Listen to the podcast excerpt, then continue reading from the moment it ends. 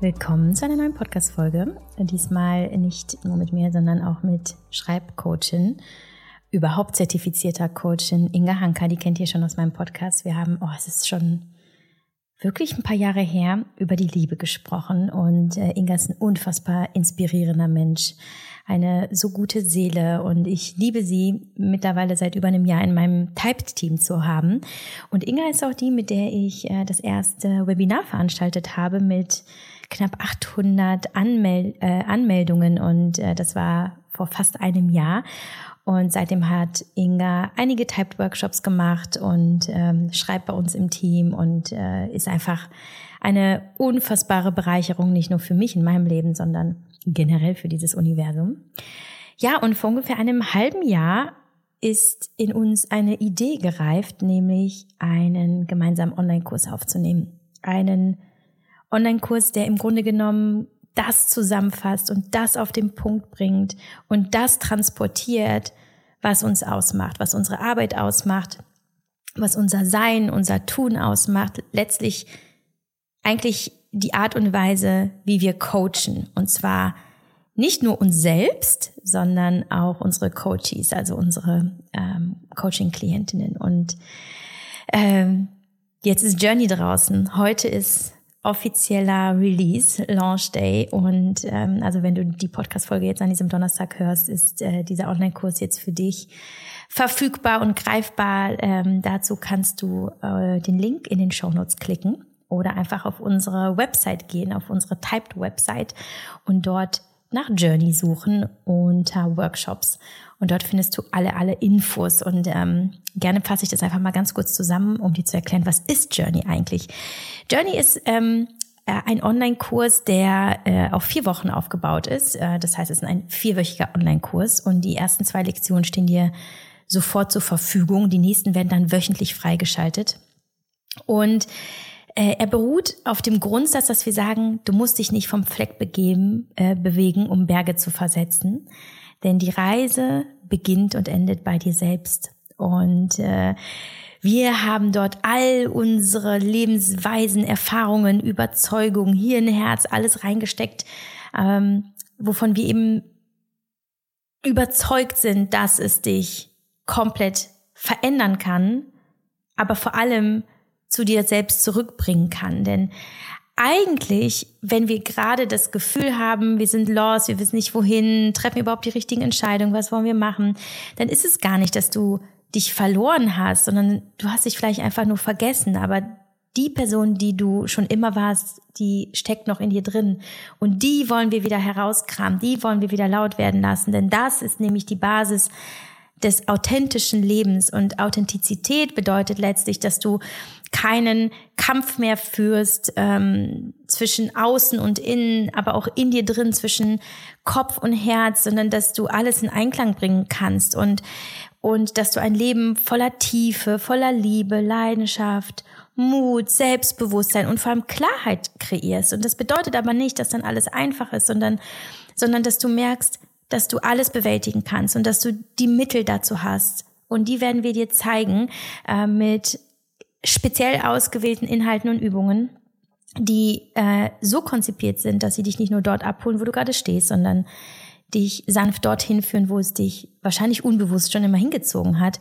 Mit anderen Worten, wir reisen also zurück zu dir, nachdem du dich für einige Zeit vergessen oder vielleicht aber auch geschützt hast, weil, weil eben die Welt von dir erfordert hat, dass du funktionierst oder weil du dachtest, dass du funktionieren musst. Und ähm, wir sprechen gleich in dieser Podcast-Folge ähm, auch über unsere Methode, die wir auch in, in Journey eben ähm, anwenden mit dir, nämlich, dass wir dafür deine Gegenwart, deine Vergangenheit und deine potenzielle Zukunft erforschen. Das heißt, du lernst dich kennen und du verstehst dich, ähm, auch wo du herkommst und welche Dinge aus deiner Vergangenheit dich in irgendeiner Weise beeinflusst, vielleicht auch blockiert haben, um ähm, letztlich vielleicht auch das eine oder andere zu hinterfragen oder auch konstruktiver zu formulieren, ähm, mit dem Ziel, deine ehrliche Vision zu finden und ähm, sie auch lieben zu lernen und sie vor allem zu leben. Ja, das ist Journey. Ich will äh, da gar nicht mehr so viel mehr erzählen. Wenn du mehr wissen möchtest, dann erfährst du alles auf unserer Website. Klickst einfach den Link in den Show Notes.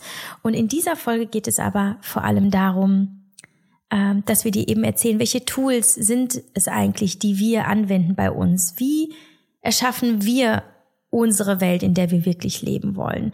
Wie haben wir vielleicht Heilung erfahren oder vielleicht aber auch Dinge entdeckt, die wir ganz lange weggeschlossen haben, die aber sehr, sehr wichtig waren, mal angeschaut zu werden.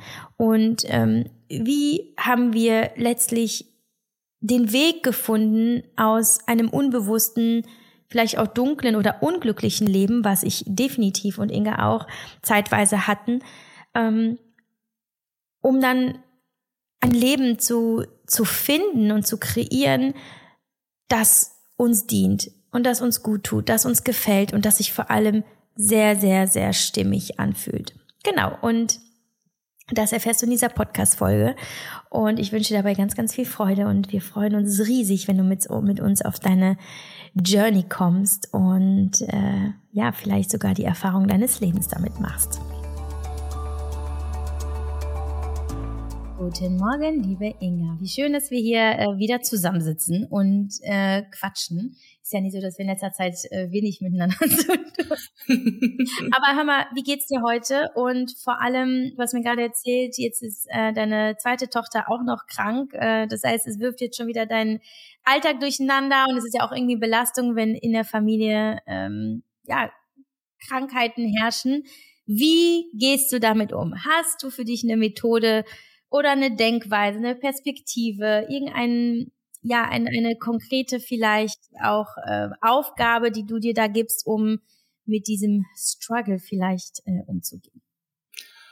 Boah, das ist ähm, eine sehr gute Frage, die ich äh, gerade dabei bin, tatsächlich für mich selber zu beantworten, weil ähm, ja, ich glaube, als als Mama oder wahrscheinlich auch als Papa kennt man das. Wenn Kinder krank sind und das über Wochen, man, ein, ein zwei Wochen kriegt man das gut aufgefangen, aber wenn es dann länger dauert, dann wird es irgendwann echt äh, haarig.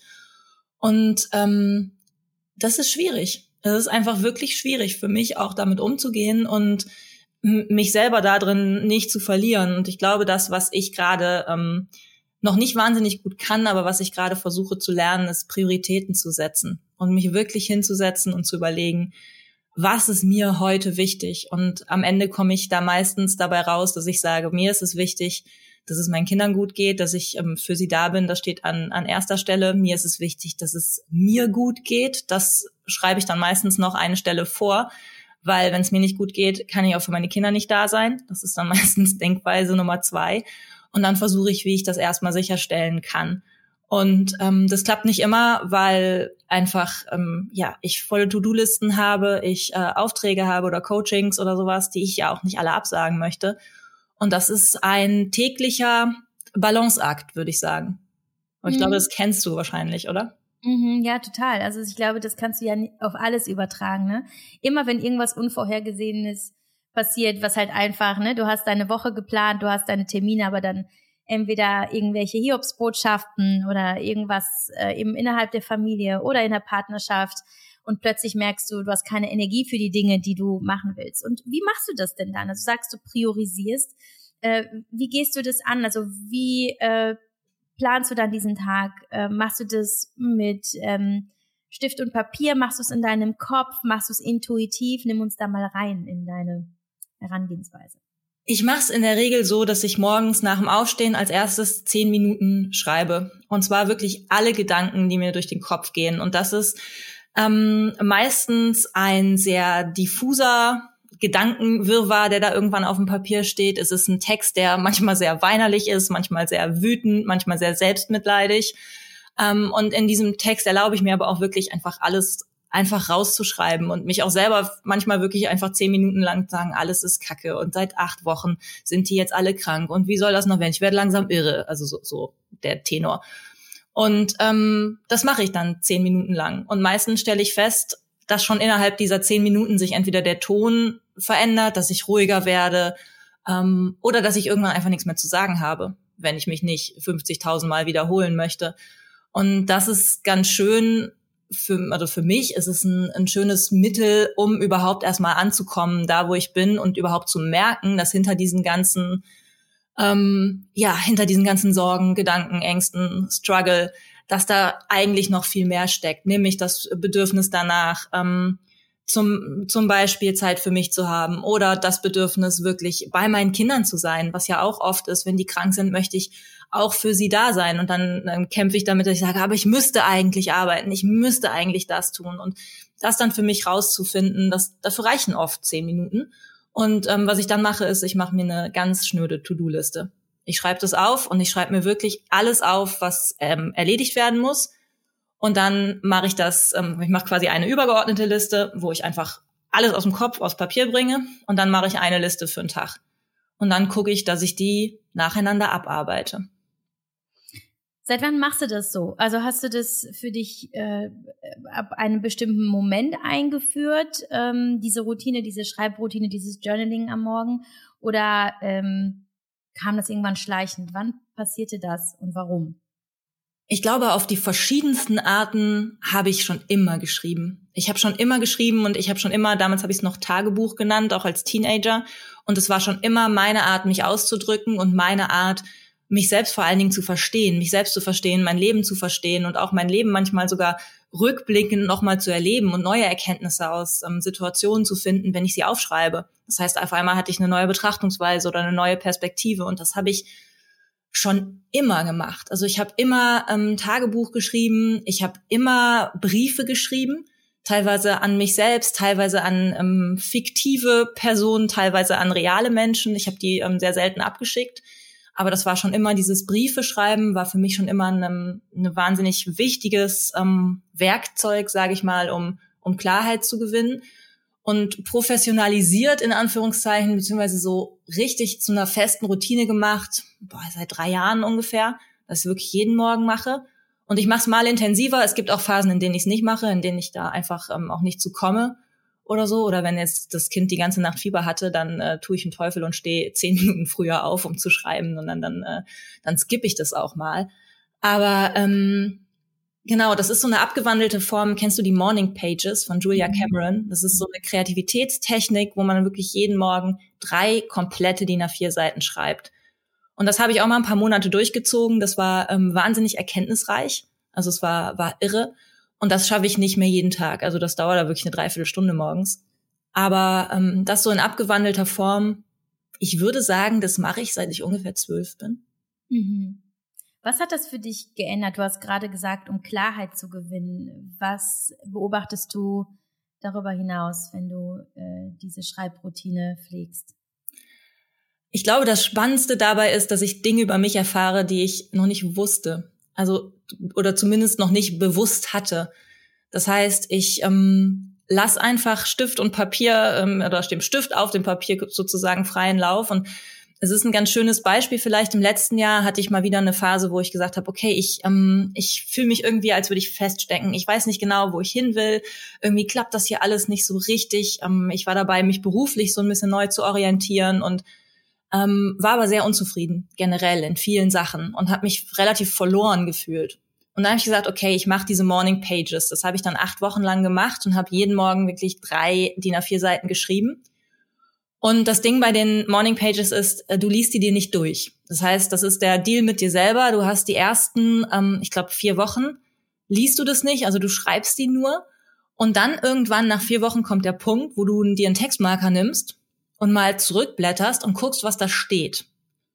Und bei mir stand, ich glaube, ich habe irgendwie acht oder neun Mal die Idee gefunden, ich würde gern einen Roman schreiben.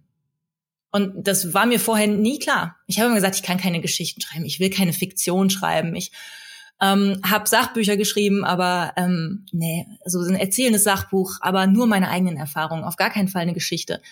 Und dann sitzt du da auf einmal mit so einem Textmarker und hast dann da schwarz auf weiß vor dir stehen, oh, ich würde gerne einen Roman schreiben. Denkst du, okay, was mache ich jetzt damit? Und ähm, das war so, das hat so einen Stein ins Rollen gebracht. Und das habe ich jetzt tatsächlich dieses Jahr ähm, gemacht. Ich habe eine Agentur, ich habe eine Ausschreibung damit gewonnen und das war ähm, für mich, wo ich sage, ich, ich fühle mich jetzt, äh, wenn ich das vergleiche zum, zum letzten Jahr, so viel mehr auf dem richtigen Weg als noch vor ein paar Monaten oder vor zwölf Monaten jetzt. Ziemlich genau tatsächlich sogar. Hm. Mega schön. Und, und schreibst du das mit der Hand? Also nimmst du tatsächlich einfach Blatt und äh, Stift oder und glaubst du, es ist ein Unterschied, ob du es mit der Hand schreibst oder ähm, tatsächlich tippst? auf der Tastatur? Für mich ist es ein großer Unterschied. Also wirklich für, für dieses äh, Journaling nutze ich immer mein Journal, in das ich einfach alles reinschreibe. Da kommen Einkaufslisten manchmal rein oder so. Also das ist wirklich komplett, komplettes Chaos da drin. Ähm, und es geht aber, glaube ich, auch am, am Computer. Aber ich glaube tatsächlich, dass es ähm, handschriftlich ist irgendwie die Verbindung größer. Und ich habe nicht diesen Bildschirm vor mir. Ich habe nicht, ähm, ich, ich bin auch langsamer. Also ich tippe schneller, als dass ich per Hand schreibe. Und ähm, so rennen auch, also ich bin quasi gezwungen, mit meinen Gedanken bei dem zu bleiben, was ich schreibe. Weißt du, was ich meine? Mhm. Wenn man quasi nämlich ähm, sonst, wenn man oft schreibt, dann ist man ja schon drei Seiten, drei, drei Seiten, Quatsch, drei Sätze weiter mit den eigenen Gedanken, als, ähm, als man aufgeschrieben hat. Und wenn man wirklich handschriftlich schreibt, dann ist es so eine Entschleunigung, wo ich halt sage, ich kann gerade nicht schneller denken, als ich schreibe. Und das tut ganz gut, weil die Gedanken auf einmal viel geordneter werden. Und ich würde sagen, das Schreiben ist für mich meine Art von, von Meditation. Hm. Wenn du deine Klientinnen coachst, coachst du sie auch übers Schreiben? Ja. Wie sieht das dann aus? Ähm, es ist tatsächlich so, dass ich glaube, dass das Schreiben für eigentlich fast jeden eins der effektivsten Selbstcoaching-Tools überhaupt ist. Eben aus, aus dem Grund zum Beispiel, den ich gerade gesagt hast, du bist gezwungen, bei deinen Gedanken zu bleiben, während du sie aufschreibst. Ähm, du bist gezwungen, mit einem ersten Wort anzufangen und nicht zu wissen, wohin bringt mich dieser Text. Du brauchst, du musst keine Idee irgendwie zu Papier bringen, sondern du musst dir selber vertrauen. Und das ist, ähm, finde ich eine ganz, ganz spannende Sache. Und das wirklich zu machen, das wirklich fließen zu lassen, mal für, für zehn Minuten, bringt halt wahnsinnig ähm, spannende Erkenntnisse. Und wenn ich dann quasi coache, dann gibt es meistens ein Thema. In meinen Workshops ist es so, dass ich dieses Thema vorgebe. Das heißt, es gibt ein Thema des Workshops natürlich. Ähm, und in Einzelsession ist es aber natürlich so, dass derjenige, der zu mir kommt, dieses Thema vorgibt und sagt, mich beschäftigt gerade das und das. Und dann gibt es einfach ein bisschen Input. Das heißt, wir reden darüber. Wir reden ähm, einfach darüber, ähm, was dieses Thema zum Beispiel bedeutet, was das Problem wirklich dabei ist, was gerade der Struggle ist und, und äh, tasten uns da so ein bisschen ran. Und das hat aber eigentlich nur den Zweck, wirklich in den Moment zu kommen und das mit dem Verstand einmal greifen zu können. Und wenn wir das gemacht haben, oder das, das habe ich dann natürlich in den Workshops vorbereitet, dann gibt es eine ähm, Fragestellung. Entweder eben eine allgemeine Frage, Fragestellung für die Workshops oder eben eine sehr individuelle Fragestellung in den ähm, Einzelcoachings. Und dann gibt's einen Timer und dann wird geschrieben. Und dann ist es halt wirklich, es ist ein, ähm, es ist ein, ein wahnsinnig faszinierender Moment, wenn man da sitzt und dann hat man diese Fragestellung und dann ist man plötzlich alleine mit sich und seinen Gedanken und seinem Blatt Papier und denkt sich, verdammt, was mache ich denn jetzt? Womit fange ich an? Das ist halt wirklich diese, diese weiße Seite und dann darauf das erste Wort zu schreiben und vielleicht einfach nur drauf zu schreiben, das ist immer mein Ding, wenn du nicht weißt, wo du anfangen sollst, schreib einfach, ich weiß nicht, was ich schreiben soll. Und schreib von mir aus auch zehnmal, ich weiß nicht, was ich schreiben soll. Irgendwann bist du selber davon gelangweilt und fängst an, wirklich was aufzuschreiben. Und dieser Moment, wenn auf einmal so ein Stein ins Rollen kommt und man merkt, was da alles ist, wenn man sich eigentlich sehr ähm, blockiert fühlt und dieses, diese Schwelle einmal überwunden, hat, dann ähm, das ist äh, irre, was da passiert. Und ähm, wichtig ist dann aber auch, dass wir halt innerhalb einer bestimmten Zeit bleiben. Das heißt, uns dann nicht irgendwie drin verlieren. Ähm, deswegen gibt es immer eine, entweder eine, eine Seitenbegrenzung oder eben eine Zeitbegrenzung. Und am Ende geht es dann darum, diesen Text vorzulesen. Das ist in den Workshops in einer großen Runde natürlich optional. Aber das ist auch eine, ähm, eine Sache. Man liest etwas vor, man trägt etwas vor, was man selbst erschaffen hat. Und das ist ein so emotionales ähm, ja, Verlassen der eigenen Komfortzone. Also ich mache das selber regelmäßig, auch in, ähm, in anderen Workshops oder so. Ich habe das das erste Mal gemacht in so einem Poetry-Workshop ähm, von einem amerikanischen Dichter, wo es dann darum ging, Leute lesen vor und ähm, ich habe mich natürlich nicht gemeldet, weil erstens äh, Gedichte, zweitens auf Englisch ich fand es halt nur einfach wahnsinnig spannend, daran teilzunehmen. Und dann ähm, sagte er, nachdem dann irgendwie drei Leute vorgetragen hatten in der großen Runde, so, jetzt machen wir Breakout Rooms. Und ich war so, nein. Da saß du auch so die Teilnehmerzahl, die klackerte so und alle ver verließen so das Meeting. Also auf gar keinen Fall. Und das war total witzig, weil dann ähm, bin ich halt in so einem Breakout-Room gelandet und habe gesagt, gut, ich habe ja nichts zu verlieren. Das ist irgendjemand, der da in Amerika sitzt. Und dann saß ich ähm, irgendwo, es war sonntags nachts, ich glaube 11 Uhr oder so, ähm, irgendwann im Winter. Und mir gegenüber saß so ein, ich schätze Mitte 50-jähriger amerikanischer Farmer, aber wirklich mit Cowboy-Hut draußen auf so einer, und dahinter ihm saßen so die Weidenzäune. Und okay, was, was passiert hier? Und dann haben wir uns gegenseitig unsere Gedichte vorgelesen. Und das ist so gewesen, dass wir am Ende beide geheult haben. Und das ähm, passiert mir tatsächlich gar nicht äh, so oft. und äh, ihm glaube ich auch nicht. Aber es ist so krass. Es ist gar nicht so, dass ich wahnsinnig berührt war von ihm, sondern ich war berührt von mir selber, dass ich es mich getraut habe, das vorzulesen. Und ähm, ja, das passiert dann auch regelmäßig in den Workshops oder in den in den äh, Sessions, dass er wirklich sagt, es ist am Anfang, ähm, man sitzt und es ist ja nur virtuell und man zittert. Also es ist wirklich die Hände zittern, man hat Schweißausbrüche und man denkt sich, es ist doch nur ein Text, den ich vorlesen will. Aber es ist so viel mehr. Und oft versteht man auch den eigenen Text erst, wenn man ihn einmal vorgelesen hat, weil das, ähm, ja, das gibt einem die Möglichkeit, diesen Text zu fühlen. Ich glaube, es ist insofern ähm, so wahnsinnig emotional, weil es ein sehr, sehr verletzlicher Akt ist. Ne? Also du bist ja unfassbar vulnerabel, äh, wenn du deine intimsten Gedanken ähm, in Form dieser Worte teilst, weil das ist fast, das ist ja, das ist ja dein Kern. Ähm, und das finde ich jetzt halt aber auch nochmal interessant. Vielleicht kannst du mir sagen, was du beobachtet hast. Hm. Manche Menschen, die in die Therapie gehen, zum Beispiel auch in eine Gesprächstherapie, je nachdem, welches Verhaltensmuster vorliegt oder sogar welches Krankheitsbild, schaffen sie es ja auch, die Therapeuten zu blenden, zu belügen, ihnen was vorzumachen. Also Therapie bedeutet nicht immer, da setzt du dich hin und legst alles offen und dann wirst du geheilt, sondern da auch da, genauso wie die Menschen in ihrem Leben eine Maske aufsetzen, können sie es ja auch den Therapeuten gegenüber. Ähm, wie siehst du das beim Schreiben? Glaubst du, man kann sich beim Schreiben auch selbst verarschen? Klar, also total. Ähm, aber ich glaube, das funktioniert nicht so lange, weil du irgendwann kommst du an dem Punkt, wo es einfach auch nichts Neues zu sagen gibt. Das heißt, du entweder du hörst dann auf zu schreiben oder du schreibst halt weiter. Und ich glaube auch, wenn du zum Beispiel so einen Text schreibst, wenn du in so, einem, in so einem Workshop bist, du sagst ja, es ist was ganz ähm, Verletzliches, man macht sich unglaublich verletzlich und allein das, das heißt, du hast einen Text geschrieben und du bist vollkommen ähm, klar damit und, und safe damit und findest ihn ganz nett und hast dich auch selber beim Schreiben vielleicht auch gar nicht gemerkt, dass du, dass dich das irgendwie berührt. Spätestens, wenn du dich dann traust, den vorzulesen, merkst du, oh, das macht was mit mir.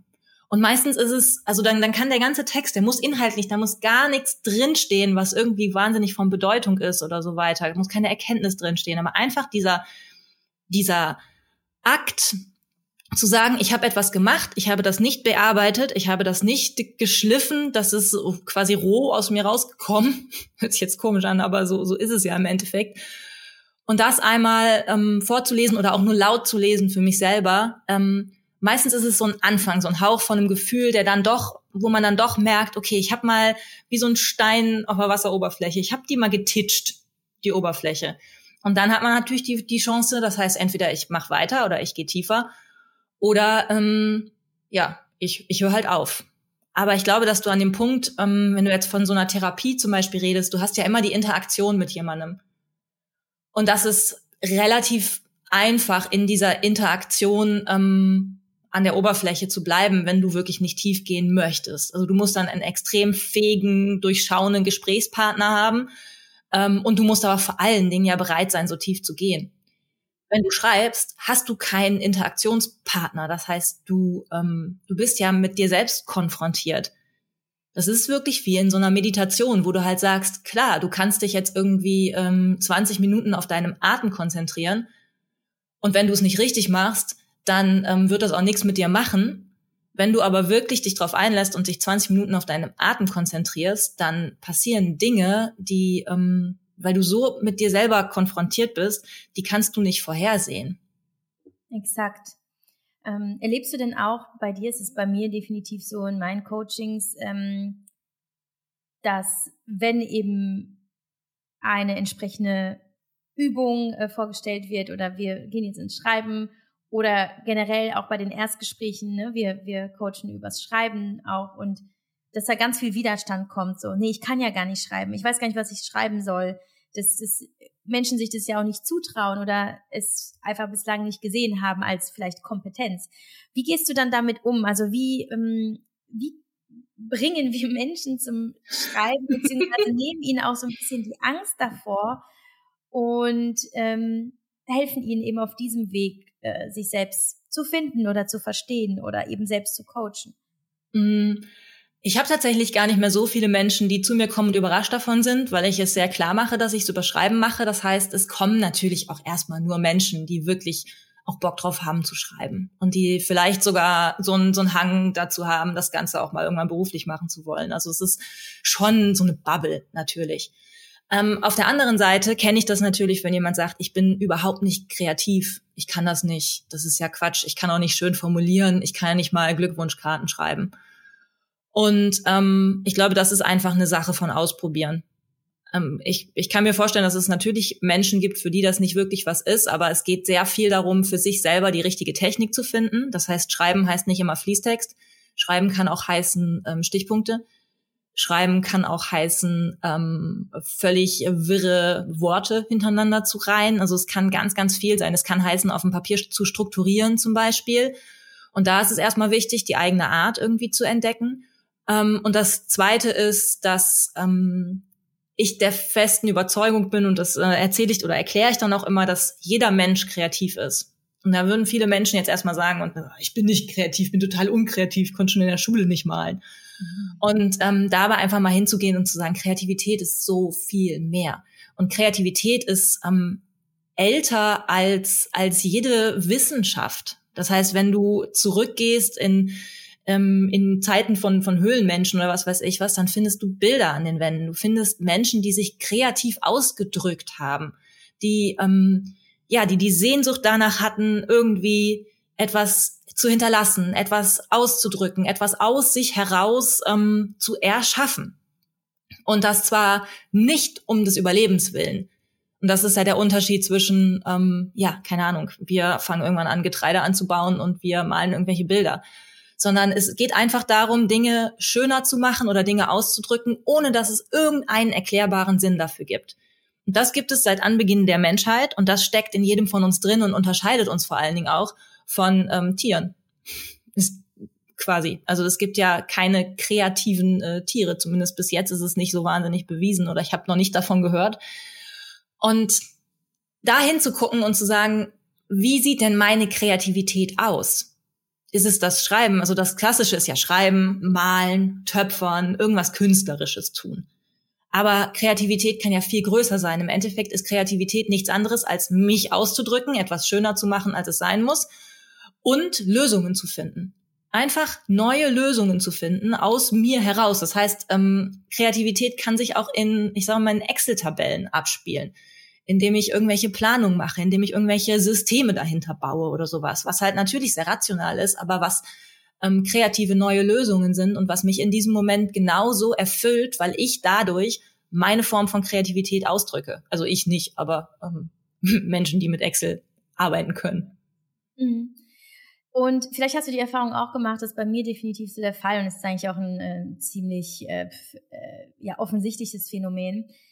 Menschen, die eine Frage bekommen, werden plötzlich kreativ oder merken, was in ihnen steckt. Das heißt, äh, allein eben aus dem, du musst jetzt vielleicht beginnen jetzt nicht einfach einen freien Text schreiben, sondern beantworte jetzt erstmal einfach nur die Frage, wie viel das mit einem macht, weil das Gehirn braucht diese Konsistenz, dieses ähm, ich habe eine Frage, also muss ich sie beantworten. Und dann beginnt das Gehirn ja auch schon zu suchen nach der Antwort. Also, weil das, das ist unser Bestreben, das ist so ein Bedürfnis des Menschen, eine Frage eben nicht stehen zu lassen. Das heißt, allein über die entsprechenden Fragestellen, weswegen wir ja auch immer wieder sagen und auch im, im, in unserem Online-Kurs ja letztlich darauf baut ja das ganze Prinzip auf, stell dir die richtigen Fragen, dann begibst du dich eigentlich auf den Weg und vielleicht hast du noch keine Antwort, aber was du alles da entdecken kannst, ist vielleicht schon ein wichtiger Wegweiser oder es bringt dich dir selbst einfach näher, weil du dich ja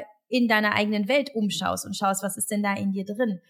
Und deswegen funktioniert eben dieses Schreiben als Coaching-Tool ja sehr, sehr gut eben über Journaling-Fragen zum Beispiel. Ja, es gibt ja Journals, die sind ja darauf aufgebaut, dass du einfach nur Fragen beantwortest. Oder ja auch unser Online-Kurs, ja, wo wir auch entsprechende Fragen reingeben, die dir helfen, ähm, genau da hinzuschauen, wo du vielleicht bislang nicht hingeschaut hast oder wo du dich nicht getraut hast, entsprechende Antworten zu suchen oder etwas zu formulieren, weil es ja bedeutet, es ist ja wie mit dem Sprechen, sprichst du es aus, schreibst du es auf, wird es plötzlich realer. Und manchmal ist es vielleicht auch einfach die Angst davor, was ist, wenn ich es mir selber, wenn ich es mir selber vergegenwärtige, indem es da steht, so, dann muss ich ja damit ja vielleicht was anfangen. Und wie du eben sagtest, so dieses, ich kann ja aber nicht schreiben und ich kann ja überhaupt gar keine schönen Worte finden. Ich glaube auch, weil viele Menschen äh, nicht nur was Schreiben angeht, nicht nur was Kreativität angeht, sondern eigentlich alles, sie haben ja ein bestimmtes Bild davon. Das haben sie gelernt, das ist ja auch irgendwo ähm, auferlegt worden, vielleicht durch Erziehung, durch das Umfeld, dann haben sie es irgendwo gesehen, dann gucken sie durch Instagram durch und verstehen, ah, okay, Kreativität ist also abstrakte Bilder zu malen oder so. Und da ist ja eben das Thema ähm, Erwartungen ja das, was angeschaut werden darf. Wieso habe ich eigentlich die Erwartung, dass ich auf eine bestimmte Art und Weise was leisten muss? Warum habe ich, ähm, wieso glaube ich, dass es nicht reicht? Weil offenbar habe ich ein Konzept davon, wie etwas sein soll, aber das auch zu hinterfragen, so wirklich muss ich das so machen? Was ist, wenn ich es einfach auf meine Art mache? Und das wiederum hat sehr, sehr viel mit Selbstvertrauen zu tun ne? und überhaupt das Vertrauen in sich selbst, in den Prozess, in, in diesen Akt, den man da ja vielleicht dann ausübt, äh, des Schreibens und sagt, okay, ich habe vielleicht wirklich keine Ahnung, ich habe es vorher noch nie gemacht, aber ich mache es halt so, wie ich es kann, also so gut, wie ich es kann, jetzt aktuell und gehe da komplett ohne Erwartung dran ohne die Erwartung, dass ich etwas Bestimmtes verstanden habe, wenn ich es gemacht habe, oder dass da was Bestimmtes steht, oder dass die Sätze so aussehen. Weil letztlich ist es so ein intimer Prozess, das muss ja auch keiner sehen, ne? Das kannst du ja für dich selber machen.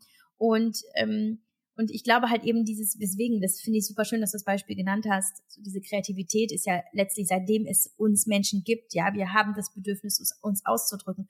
Und das halt nicht ohne Grund, weil eben durch das Kreieren erfahren wir uns selbst und es ist ähm, Genugtuung. Es ist ja auch, wir sind zufrieden wenn wir über den Prozess in den Frieden kommen. Also daher kommt ja ne, das Wort Zufriedenheit, weil Kreativität kann manchmal ja auch aufwühlen. Ich habe ja auch manchmal ähm, so, ich habe fangen an ein Bild zu malen und habe irgendwie ein grobes Konzept davon, denke mir, okay, so soll es aus, soll, so soll aussehen. Ich habe noch nie ein Bild gemalt, das exakt so aussieht wie die Vorstellung davon zu Beginn. Und teilweise so, Mensch, das habe ich mir mal ganz anders vorgestellt. Ne? Dann fuckt mich das auch manchmal ab, dass es nicht so geklappt hat.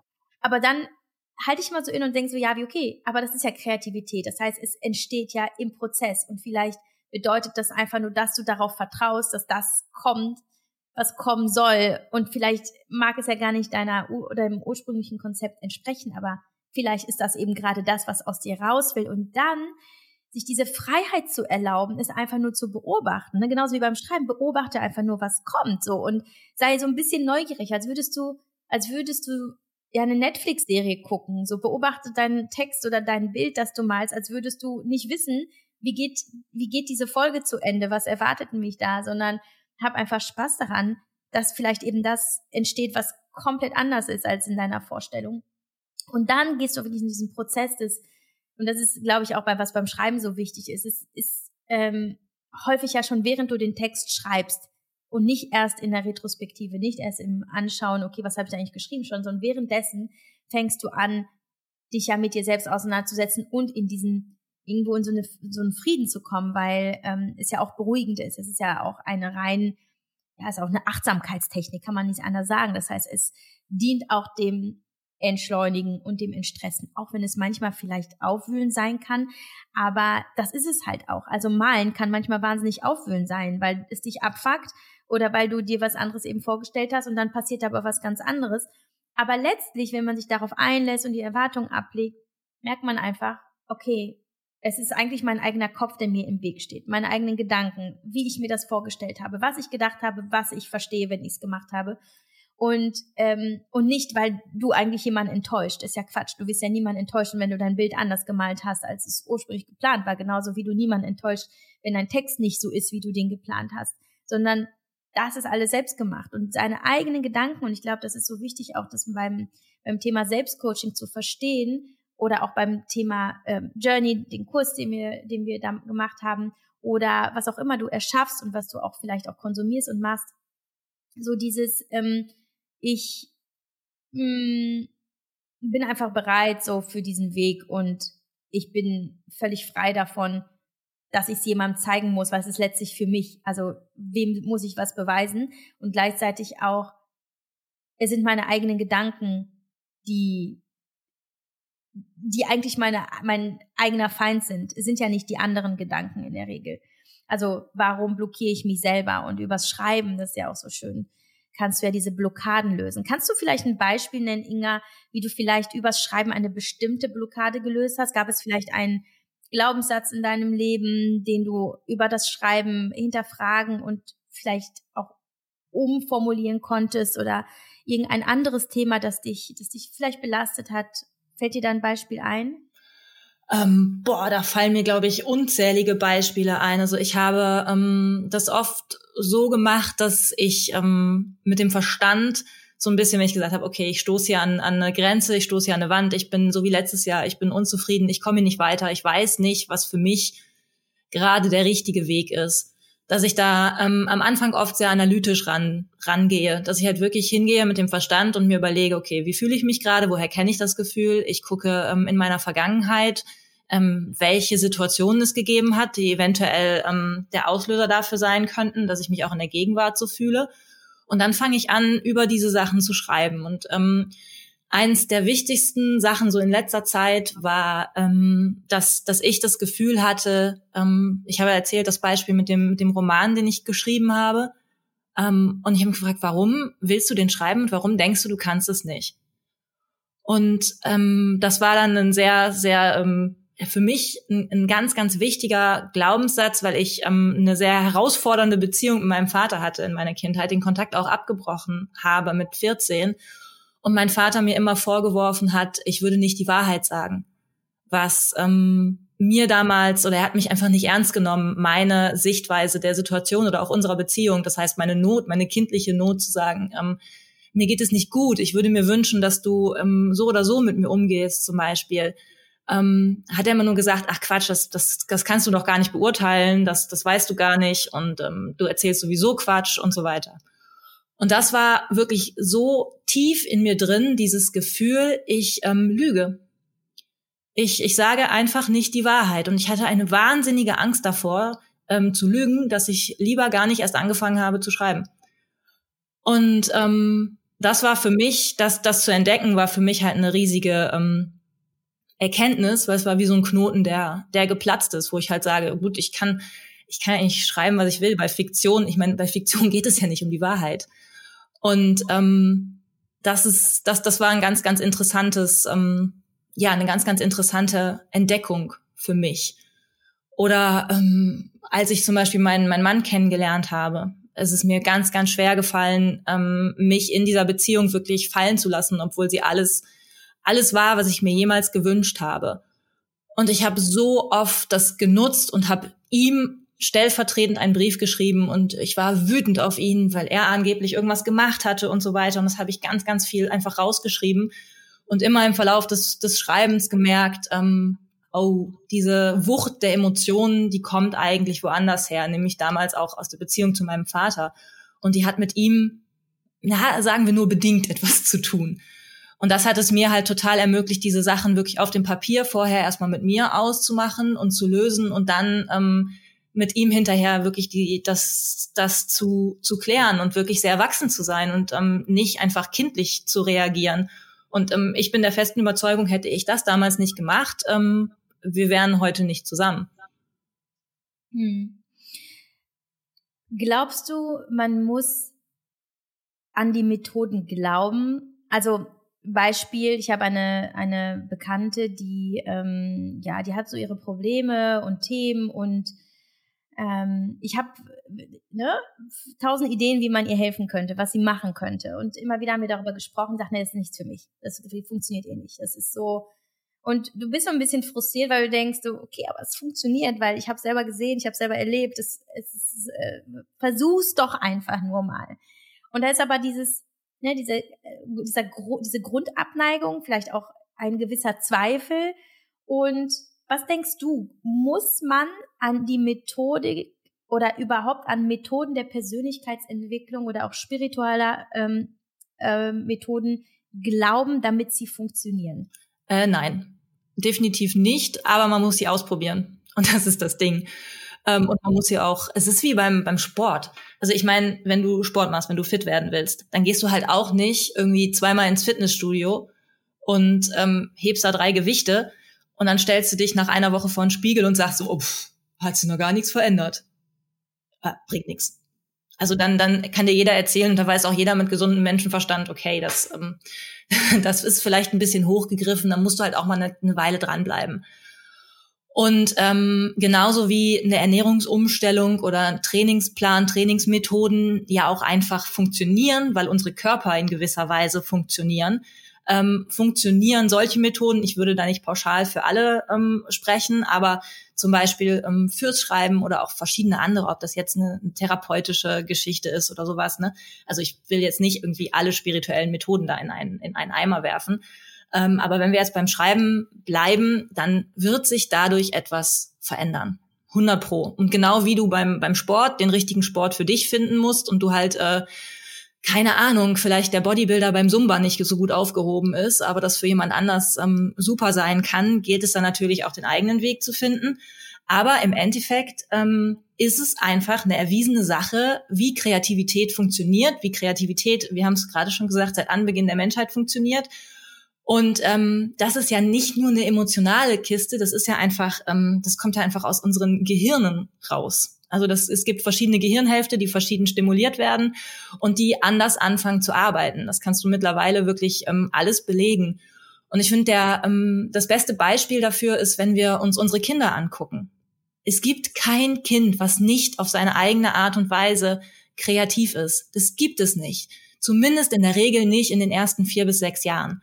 Und dann kommt die Schule und in der Schule haben wir alle gelernt, erstmal zu reproduzieren.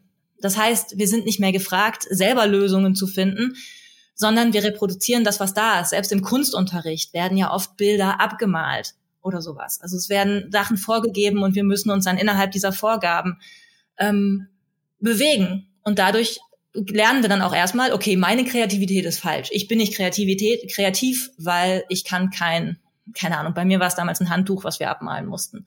Ich kann nicht so gut Schatten bei Handtüchern abmalen, zum Beispiel. Oh, ich kann nicht so gut malen. Das ist ja das, was, was einfach passiert. Und ähm, das, das soll jetzt keine Verteuflung oder was weiß ich was sein, aber es muss, muss uns einfach klar und bewusst sein. Und wenn wir dann einsteigen ins Erwachsenenleben, vor allen Dingen in unserer Gesellschaft heute, dann geht's vom Reproduzieren weiter ins Konsumieren. Das heißt, ich weiß nicht, wie viele Stunden jeder von uns am Tag damit zubringt, völlig unbewusst Inhalte zu konsumieren, sei es ähm, Werbebotschaften, Radio, Social Media, ähm, oder auch selbst so Inhalte aus, aus der Persönlichkeitsentwicklung, ähm, wo wir ja bei Journey gesagt haben, uns ist es wahnsinnig wichtig, auch innerhalb unserer Videos die Übungen gemeinsam mit den Teilnehmenden zu machen, dass wir halt sofort immer ins Kreieren kommen und weggehen vom rein, ich gucke mir jetzt mal eine Stunde ähm, ein Video an, danach habe ich ein bisschen mehr Wissen und habe es irgendwie ein bisschen verstanden, aber das ist ja dann noch lange nicht umgesetzt. Das heißt, ähm, genau das ist nämlich der Punkt, dann dahin zu kommen und die Sachen wirklich auszuprobieren und für sich selber zu entdecken. Und jetzt nochmal den Bogen zurück aus, ähm, zur Kreativität in der Kindheit. Ähm, ich glaube, es ist ein, ein schöner Denkansatz, sich mal zu überlegen, was war denn als Kind meine Ausdrucksform? Habe ich gern gemalt? Habe ich gern ausgemalt? Habe ich gern ähm, mit Holz gearbeitet, mit Ton gearbeitet? Habe ich gerne, ähm, keine Ahnung, was gebaut, Lego-Zoos gebaut, Hotels gebaut ähm, aus, aus Duplo. Ich, ich weiß es nicht. Und da vielleicht auch mal die eigenen Eltern zu fragen und das dann einfach mal für sich auszuprobieren. Und ähm, vielleicht dann statt einem Duplo-Zoo, keine Ahnung, ein Modellbauschiff zu kaufen oder sowas, was dann so ein bisschen anspruchsvoller ist. Oder auch beim, beim Malen, wenn man sagt, ich habe unglaublich gern gemalt. Und das einfach auszuprobieren und dann nicht den Fehler zu machen und wie du das gerade auch schön gesagt hast, ähm, anzunehmen, jetzt muss ich aber so gut sein wie das, was ich auf Instagram gesehen habe, weil ich bin ja erwachsen und ich müsste ja malen können. Sondern sich wirklich anzunehmen und sagen, wann habe ich aufgehört zu malen? Auch ungefähr mit acht Jahren. So bis, bis ich acht war, war, war das voll meine Ausdrucksform und mit acht habe ich aus, ähm, aufgehört zu malen. Dann ist die Wahrscheinlichkeit groß, dass die Bilder, mit denen ich jetzt anfange, sie zu malen, aussehen wie die einer Achtjährigen. Das heißt, ich habe ja aufzuholen. Meine Kreativität hat ja jahrzehntelang ähm, aufzuholen. Das geht dann natürlich viel schneller. Also ich muss jetzt nicht irgendwie ähm, 25 Jahre darauf warten. Aber ähm, das für sich selber anzunehmen und zu sagen, hey, das ist Übungssache und das ist okay. Also meine meine Tiere, die ich für meine Kinder male, sehen aus wie die vielleicht einer Zehnjährigen. Ja, und der Vorteil ist auch, ne, wenn du endlich selber kreierst, kommst du auch weg aus dem Wettbewerb, aus dem Vergleich. Viele, viele, viele sagen zu mir, ja, wie, wie schaffe ich es, mich nicht mehr zu vergleichen? Ja, indem du nicht mehr konsumierst, sondern eben indem du selber kreierst. Weil dann hast du nicht die Zeit, die andere anzugucken. Dann hast du nicht die Zeit, ähm, dich eher mit, mit dem Leben anderer auseinanderzusetzen und dich dabei schlecht zu fühlen, sondern du kümmerst dich um dich. Ich glaube aber, dass also das, was ich auch immer wieder höre, ähm, ist, dass viele den Zeitfaktor als ähm, geht nicht, kann ich nicht nennen. Ne? So, deswegen klappt es nicht. Also ich glaube auch da diese dieser Riesenberg, nee, schreiben, das ist sowas, das ist so aufwendig. Ich muss da, also da, wie soll ich das schaffen? Das passt gar nicht in meinen Alltag. Wie ist es bei dir? Glaubst du wirklich, man muss unfassbar viel Zeit finden, um über das Schreiben äh, sich selbst zu verstehen und zu coachen oder halt eben so eine Routine zu etablieren.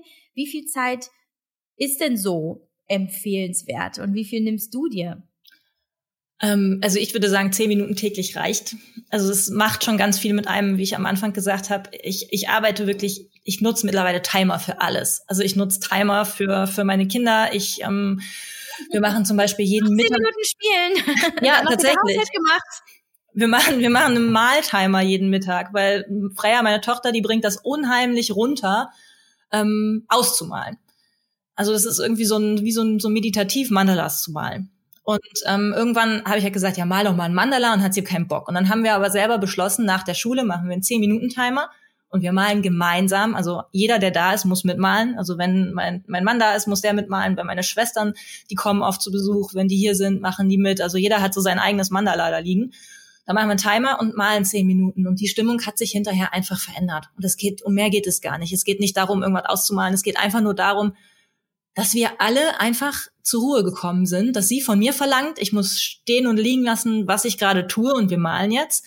Und umgekehrt aber genauso. Und ähm, das funktioniert super. Und das funktioniert aber dann auch für mich, ähm, für mich selber, dass ich halt sage, morgens diese zehn Minuten, ob ich die jetzt nehme, am liebsten halt bevor alle anderen aufwachen, aber ähm, sonst halt bevor ich anfange zu arbeiten, einmal ein 10-Minuten-Timer und alles rausschreiben. Und darum geht es nicht, Erkenntnisse zu haben, großartig ähm, meine Fragen zu beantworten, den Weg zu finden. Es geht einfach nur, dass sich die Stimmung von Anfang der 10 Minuten zum Ende der 10 Minuten etwas verändert hat, dass ich meistens etwas ruhiger, manchmal auch etwas aufgewühlter bin. Da muss ich vielleicht ein bisschen weiter gucken, mir mehr Zeit nehmen. Aber in der Regel ähm, reicht das schon. Und das ist halt wie, wie beim Sport. Also es bringt halt wie viel, viel mehr. Konsequent natürlich, wem erzähle ich das? Ähm, ich hoffe, du, du, sag, du stimmst mir da jetzt zu. Ich nutze hier die ganze Zeit Sportbeispiele, dabei bist du die Trainerin. Ähm, ich, es bringt halt viel mehr, ähm, ja, konsequent dran zu bleiben, als ich irgendwie äh, drei Wochen lang ähm, Hardcore da, äh, was weiß ich, was zu machen. Ähm, und, und das ist dann eben viel weniger nachhaltig, würde ich sagen. Äh, ich glaube, dass zehn Minuten wirklich ja jeder integriert bekommt, wenn er denn wirklich will. Es ist ja einfach nur eine Frage der, wie nutze ich meine Zeit? Im Endeffekt musst du ja nur mal in deine Bildschirmzeit reingucken. Richtig. Und dann also was hilft, ist sämtliche Social Media Apps löschen. Total. Und trotzdem, für die, die jetzt sagen, nee, selbst zehn Minuten sind mir zu viel, für die habe ich noch eine äh, deutlich bessere Nachricht, nämlich meine Schreibroutine äh, dauert manchmal nur drei bis fünf Minuten. Und das mache ich mittlerweile ja nur noch über mein Universal. Ne, das ist ja die Journaling-Methode, ja. die ich ja äh, rausgebracht habe. Ähm, weil da habe ich nur ähm, drei Felder beziehungsweise Impulsfragen ähm, oder ne, Aufgaben, die ich für mich jeden Tag löse, nämlich wofür bin ich dankbar, das reicht mir schon, weil letztlich ist der Dank, also Dankbarkeit, das ist, das ist ja, wenn man sagt jetzt, oh Gott, ja, habe ich schon tausendmal gehört, das war abgelutscht. Nee, aber es ist letztlich für mich so die absolute Basis von Zufriedenheit, weil es gibt immer irgendwas, wofür du dankbar sein kannst. Und wenn du dich eben damit verknüpfst, ähm, was da ist und was du schon hast und nicht danach suchst, was du noch nicht hast, dann bist du automatisch zufriedener mit dem, wo du bist und was du hast. Und Dankbarkeit ist letztlich ja auch ein, ähm, es, es schüttet ja auch Glückshormone aus, wenn du das wirklich empfinden kannst. So, das mache ich. Dann mache ich für mich nur noch eine Intention für den Tag. Also ich schaue, weil ich mir auch meine To-Dos aufschreibe im Universal, schaue ich in meinen Tag. Ich weiß, was auf mich zukommt. Das heißt, ich stelle mir das halt auch vor meinem geistigen Auge vor. Erst kommt dies, dann kommt das. Das könnte eine Herausforderung werden. Also suche ich mir einfach einen Satz, von dem ich weiß, dass er mich stärken wird von innen. Das heißt, das ist der Ansatz, mit dem ich durch den Tag gehen will. Ähm, die Stimmung, das Gefühl will ich in mir kreieren. Und letztlich notiere ich für mich, für mich die Gefühle des Tages, was mittlerweile eher zu meinem Zyklus ähm, Tagebuch geworden ist, weil ich darüber aufschreibe, wie fühlt sich mein Körper an? Was empfinde ich? Ist da irgendwo gerade Angst? Ist da Wut? Ist da eher Erschöpfung? Ist da eher Resignation? Ist da eher, dass ich genervt bin? Und das hilft mir nochmal besser einzuordnen, wo stehe ich mit meinem Zyklus. Ne? Aber ähm, das ist ja nochmal ein anderes Thema, also wie ich zyklusorientiert lebe und arbeite.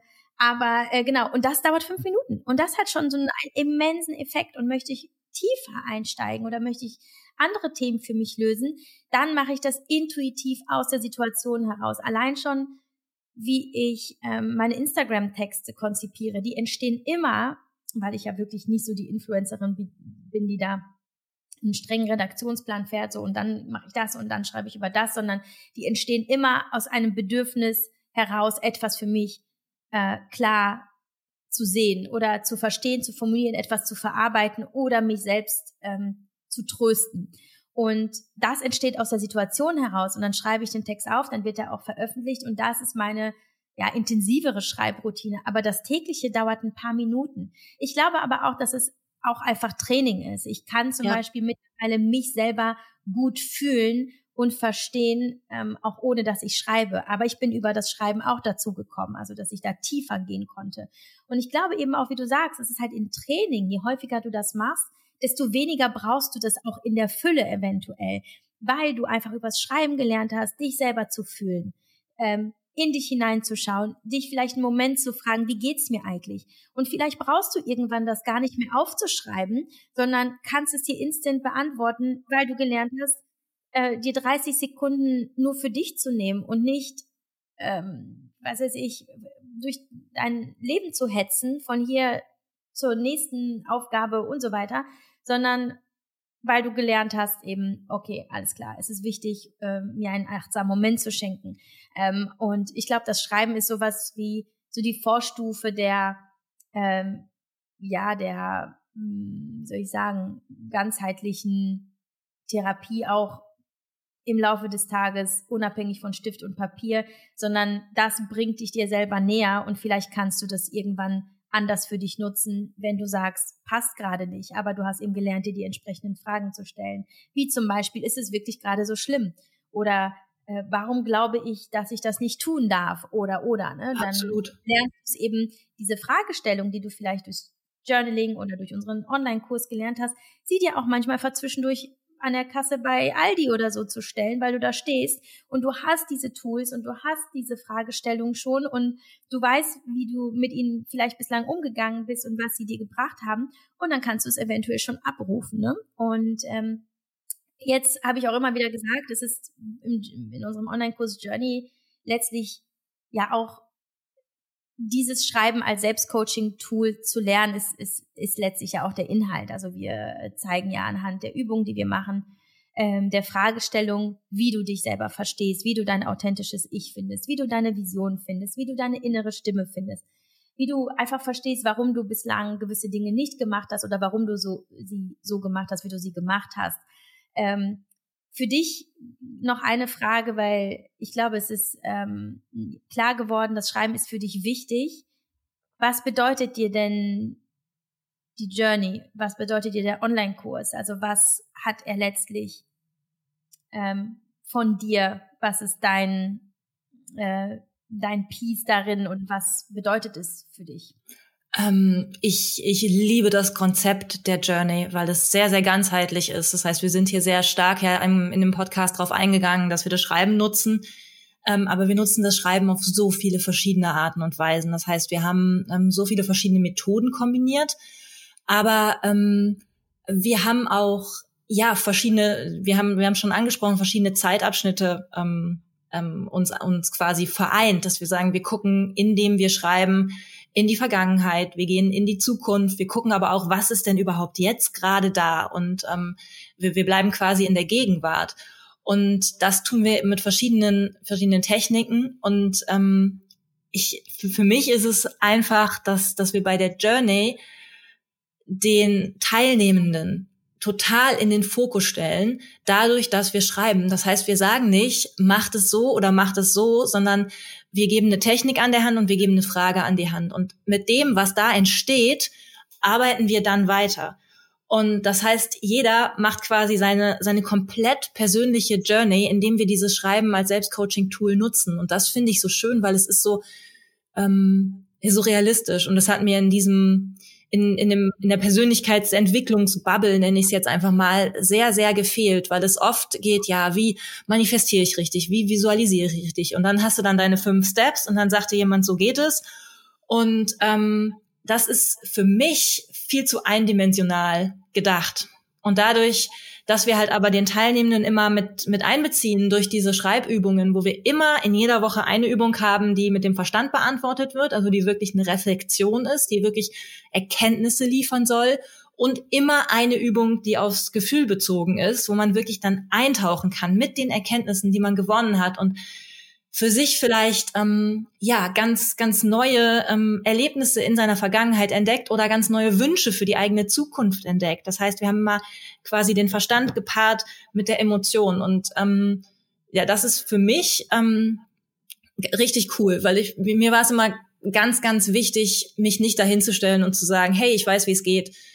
Ich habe hier die fünf Steps und ähm, genau so erschaffst du dir dein dein Leben oder so weiter. Und im Endeffekt geben wir mit der Journey das Gerüst vor und geben ganz viele verschiedene Techniken an die Hand, mit dem die Teilnehmenden es selber füllen können für sich. Und jeder macht die eigene Journey und man kann sie immer wieder machen. Und ich habe schon mal gesagt, wir geben uns nicht der Illusion hin, ähm, dass wir sagen, hey, wir haben jetzt diesen Online-Kurs und ihr macht mit diesem Online-Kurs in genau vier Wochen die Reise zu euch selbst und danach habt ihr euch gefunden. Ähm, weil das ist ja Quatsch. Also das wissen wir alle, wir sind alle erwachsen hier, dass ähm, die meisten, die diesen Kurs buchen, ihre Reise zu sich selber bereits begonnen haben, wahrscheinlich schon vor äh, zig Jahren. Also zig vielleicht nicht, so alt sind wir noch nicht, aber vor Jahren wahrscheinlich schon. Und dass auch diese Reise mit einem Online-Kurs nicht enden wird, weil im Endeffekt ist es auch nur ein Online-Kurs. Ähm, und das ist für mich der Kern der Journey, dass sie so sehr bodenständig ist. Und das war mir wahnsinnig wichtig, sonst hätte ich es äh, nicht gemacht. Und ähm, ich glaube, das haben wir geschafft. Hm. Ja, und auch so praktisch, ne? Also das ist ja äh, kein, keine reine Theorie, aber gleichzeitig auch kein, äh, kein hochspiritueller Hokuspokus, nee, sondern es ist halt einfach handfest, ne? Und klar und äh, ist nur, nur wenn du end, ne? genau, wenn du schon alleine die Fragen, wenn wir halt überlegen, wir stellen die richtigen Fragen und ähm, nutzen den ersten Impuls, der kommt. Also so viele Menschen, die, die einfach mal einen Satz für sich vervollständigen. Wenn ich jetzt zum Beispiel hier in dem Podcast sage, ähm, oder wenn du jetzt zum Beispiel zuhörst, beantworte oder vervollständige mal diesen Satz. Zum Beispiel, als Kind habe ich es geliebt zu. Und dann gucken, was kommt. Der erste Impuls, der kommt. Oder wenn ich alle Zeit der Welt hätte, würde ich gucken, was, was kommt? Oder jetzt gerade brauche ich dringend. Gucken, was kommt. Und die Antworten sind meistens irgendwie ein bisschen lustig. Ähm, oft können die überraschend sein. Und dieses, unser Gehirn zu überlisten, indem wir quasi einen, einen fast einen fertigen Satz vorgeben, das ist gar nicht mehr anders kann, als ihn zu beenden. Und dann mal zu gucken, was kommt. Das ist ja nur ein ganz, ganz winziger Bruchteil von dem, was wir da machen. Aber allein so eine Übung, mal zehn solche Sätze für sich zu vervollständigen, ähm, kann echt mindblowing sein. Also ich hatte mal einen Workshop, da sind ähm, da sind Leute rausgegangen, die gesagt haben, es war ein Satz, der, der gegen ähm, wenn ich eine perfekte Kindheit gehabt hätte, wäre ich heute. Und dann ähm, erzählte einer, die erste Antwort, die kam nicht so, wie ich bin. Und das war dann ganz interessant. Ich habe gesagt, okay, ja, ähm, cool, kann ich mir vorstellen. Und dann sagt er, nee, es ist wahnsinnig wichtig für mich, weil ähm, ich habe immer mit meiner Kindheit gehadert. Ich habe immer damit gehadert, dass die ja falsch war, dass das ähm, zu schmerzhaft war, dass das nicht hätte so sein sollen und was weiß ich was. Und vom Verstand her wusste ich in diesem Moment, wusste ich immer, dass es ja mich auch irgendwo hingebracht hat. Also es wusste ja, dass es auch für was gut war.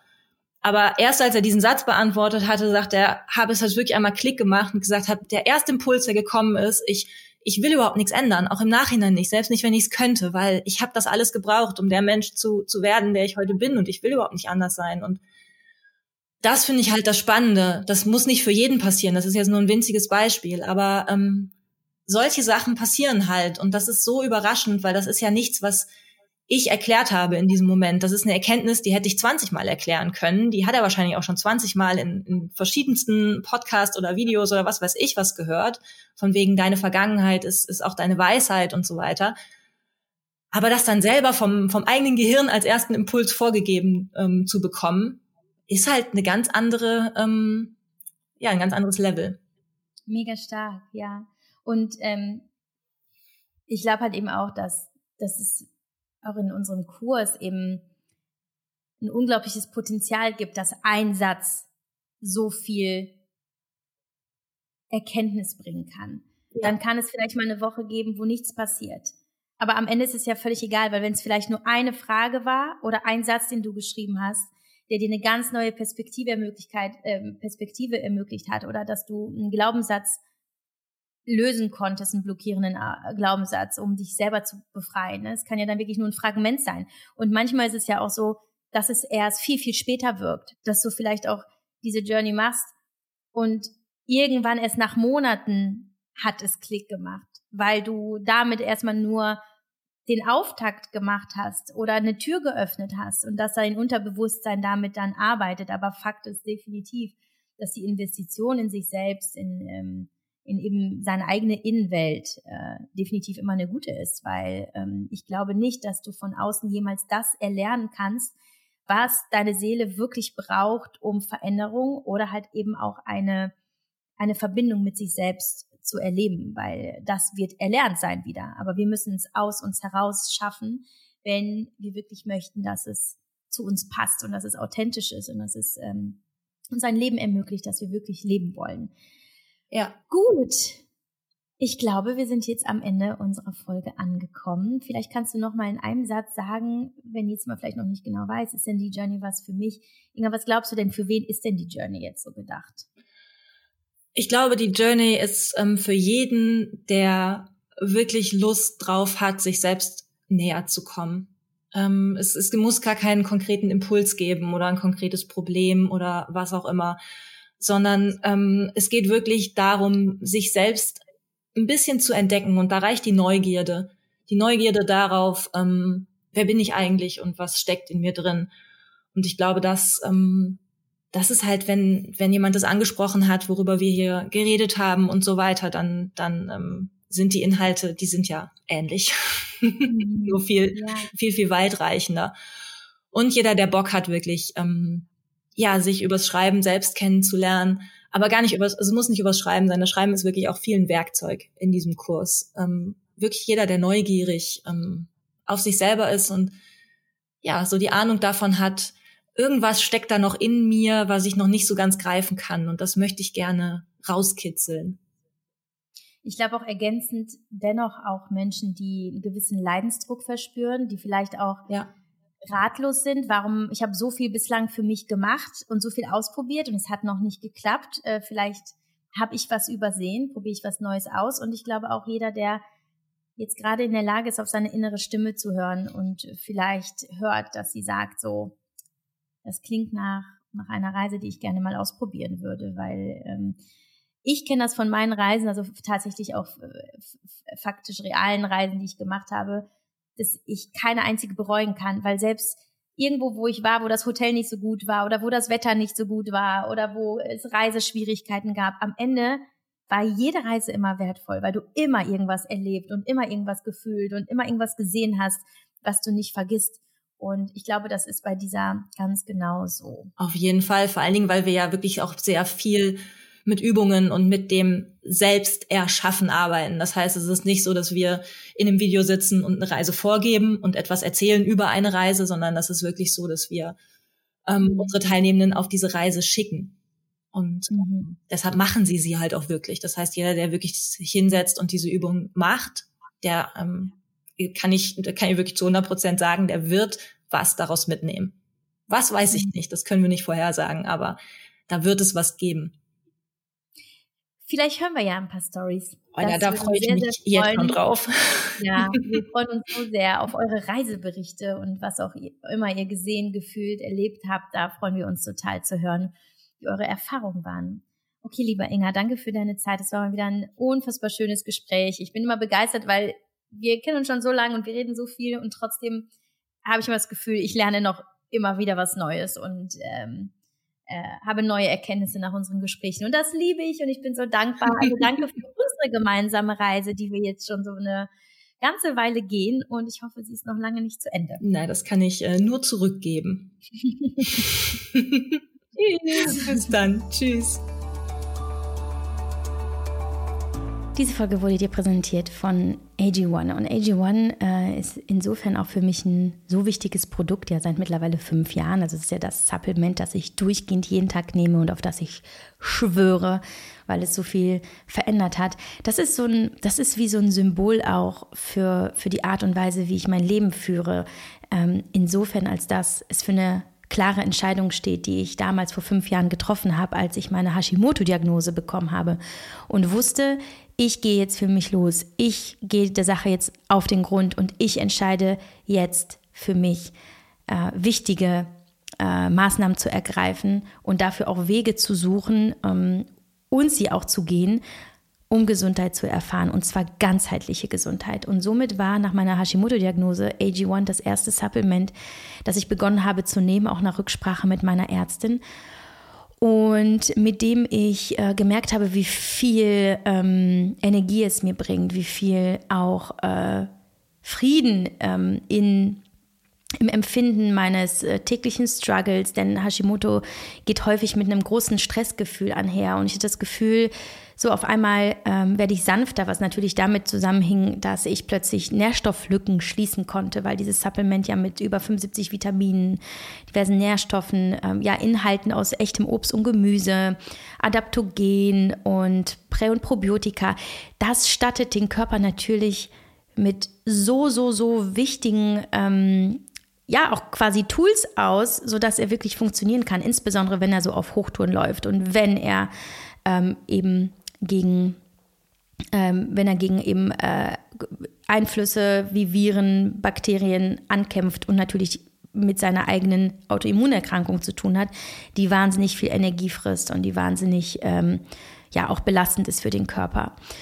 Und diese Entscheidung treffe ich jeden Tag aufs Neue, seit fünf Jahren jetzt mittlerweile, jeden Tag mich damit zu versorgen, was mir, was für mich Gesundheit bedeutet, nämlich mich um mich selbst zu kümmern, äh, zu investieren in, ähm, in das, was mir hilft, mein Leben trotz der Autoimmunerkrankung so zu leben, wie ich es leben möchte. Es ist im Grunde genommen ja auch ein Coaching-Tool, ja, also die tägliche Routine und mit dem Wissen, dass dort alles drin steckt, was ich brauche, um mich auch zum Beispiel durch stressige Zeiten wie die Produktion dieses Online-Kurses Journey zu navigieren. Also dann, insbesondere wenn es dann mal schnell gehen muss, wenn ich mal keine Zeit habe, mir mm, ähm, ja, vollwertige, regelmäßige oder auch warme Mahlzeiten zuzubereiten, die mich mit äh, vielem Gutem versorgen. Genau dann nehme ich auch gerne mal eine Portion mehr AG1 und ich stelle immer wieder begeistert fest, dass ich nicht nur dann auch eine Art Sättigung und Zufriedenheit empfinde, sondern aber auch einfach nicht krank werde. Also ich weiß nicht, wann ich zuletzt krank war. Und äh, mir geht es einfach fantastisch und ich habe die Energie, das alles zu tun, was ich, was ich tun will. So, äh, jetzt weißt du Bescheid über äh, ja eins der wichtigsten, ja auch letztlich Coaching-Tools, ähm, die ich jeden Tag anwende. Und wenn du das auch mal ausprobieren möchtest, dann kannst du unser exklusives Hörerinnenangebot annehmen. Das findest du auf athleticgreens.com slash mamamoves oder du klickst einfach den Link in den Show Notes unter dieser Folge und dort bekommst du dann AG1 für einen Monat, du bekommst Vitamin D3 fürs ganze Jahr, ähm, eine Trinkflasche, eine Keramikdose und letztlich ja eine unschätzbar wertvolle ähm, Unterstützung für deinen Alltag und deine Gesundheit vor allem. Und probier es aus, wenn es nicht passt, wenn es dir nicht gefällt, whatever. Du kriegst innerhalb äh, der ersten 60 Tage dein Geld zurück und du kannst das Abo auch jederzeit stoppen.